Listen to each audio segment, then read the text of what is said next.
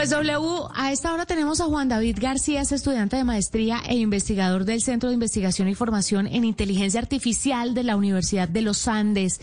Se han unido a IBM y la Universidad de los Andes está desarrollando proyectos de robótica social, piscicultura y cambio climático con tecnologías de IBM. ¿Por qué es importante que IBM esté envuelto con la Universidad de los Andes en estos sectores tan puntuales, robótica social, cambio climático, piscicultura. ¿Y cómo nos puede ayudar? ¿Para qué están haciendo y desarrollando este proyecto? Pues Juan David nos va a contestar esas preguntas. Juan David, bienvenido a la nube. Hola, buenas noches Juanita, buenas noches Wilson y buenas noches a todos los oyentes.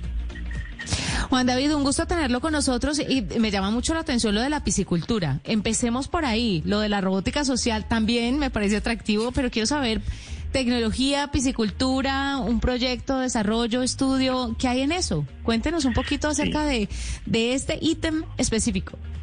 Bueno, claro que sí. Pues el proyecto de la piscicultura lo que busca, pues de parte de la universidad y junto con IBM, es el diseño de un dispositivo que permita medir las variables más importantes de la calidad del agua, como por ejemplo pH, eh, oxigenación, entre otras temperatura, por ejemplo, y buscar con base en eso optimizarla, las condiciones del agua para la, la, especie específica de pez que esté viviendo en esa en ese estanque. Y pues adicionalmente pues entra ahí IBM que nos colabora con el manejo y almacenamiento de una dimensión tan grande de datos y un volumen tan alto de datos para poderlos procesar, almacenar y pues visualizar de la mejor manera y aplicar pues a futuro eh, algoritmos de inteligencia artificial en ello. Eh, antes de seguir con los otros eh, programas, Juan David, esa, esa parte era la que yo le quería preguntar. Es, decir, esa, esa cantidad de datos para manejarlo en una industria tan grande como la piscicultura, pues requiere una, un, un, procesamiento de datos muy robusto. ¿Qué les ofrece IBM desde su experiencia para poder desarrollar esto?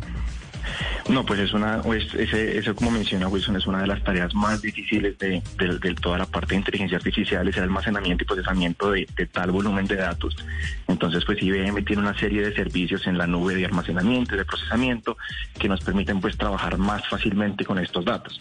Es, eh, tienen desde, desde la fácil conexión a Internet y a una alta velocidad y pues todos los los servidores que ellos manejan nos permiten manejarlo de una manera mucho más sencilla, que es es virtualmente imposible de hacer en un computador local, pues en un sitio, pues. Entonces eso nos facilita, pues con la ayuda de la nube de IBM, el, almacenamiento y procesamiento de todo ello.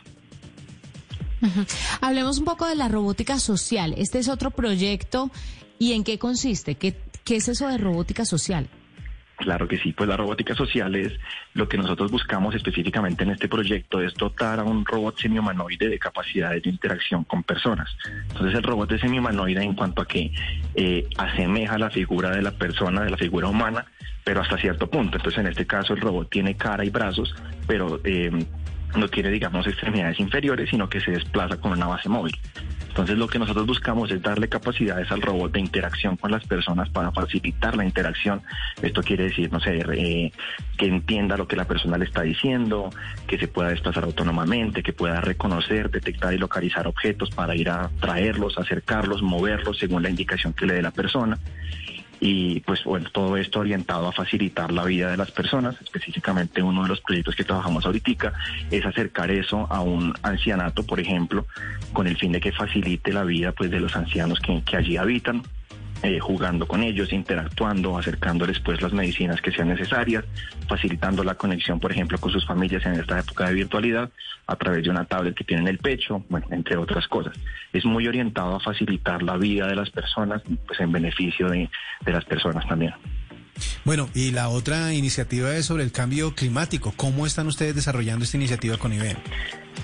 Entonces, pues el, objetivo de ese proyecto es evaluar más de 65 mil puntos en el territorio colombiano y evaluar en ellos las diferentes, diferentes variables meteorológicas como radiación, temperatura, humedad, eh, viento, bueno, entre otras, con el fin de detectar cuál puede ser la tecnología de energía renovable que mejor se adecua a ese lugar y pues con ello facilitar el acceso a la energía eh, de buena calidad pues para personas y comunidades que no están tan centralizadas, tan, tan localizadas cerca de, los, de las ciudades grandes. Entonces, pues facilitar el acceso y detectar cuál es la tecnología que mejor se acomoda a ese sitio específicamente. ¿Cómo se acomoda la tecnología de IBM a ustedes? Porque Watson, por ejemplo, está envuelto en múltiples procesos con organizaciones muy grandes, con entidades de salud, con gobiernos, eh, y, se maneja mucho pues el tema de, de la inteligencia artificial de IBM en distintos aspectos y distintas iniciativas. ¿Cómo se acomoda a unos proyectos universitarios? Bueno, pues esa es una de las razones por las que IBM es nuestro aliado en este momento, pues tienen una, una una fortaleza pues en este ámbito de la nube y de la inteligencia artificial que nos permite adecuarnos pues a los servicios que ellos ofrecen y pues desde su rama académica que es con la que directamente nos relacionamos pues nos ofrece todos los bueno una gran mayoría de, servicios que nos facilitan cada una de las de las herramientas que necesitamos desarrollar como el almacenamiento de datos modelos entrenados para detección de objetos para entender lo que la persona está diciendo. Entonces eh, IBM ofrece una, una gran cantidad de servicios y la gran mayoría se ajustan directamente a lo que estamos haciendo y pues se pueden adecuar también localmente pues a lo que uno desea que el servicio haga.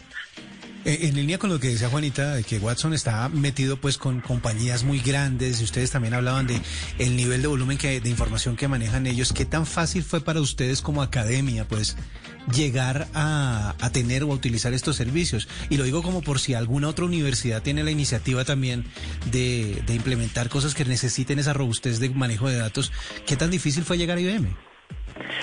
Eh, no, pues eso es un proceso, pero realmente la documentación y la explicación y ejemplos de cada uno de, cómo utilizar pues cada uno de los servicios que ofrecen es muy completa y, pues facilita mucho poder adecuarlo específicamente con las condiciones que uno requiere para cada uno de los procesos que desea desarrollar. Entonces pues realmente pues es un proceso, pero no es para nada complicado.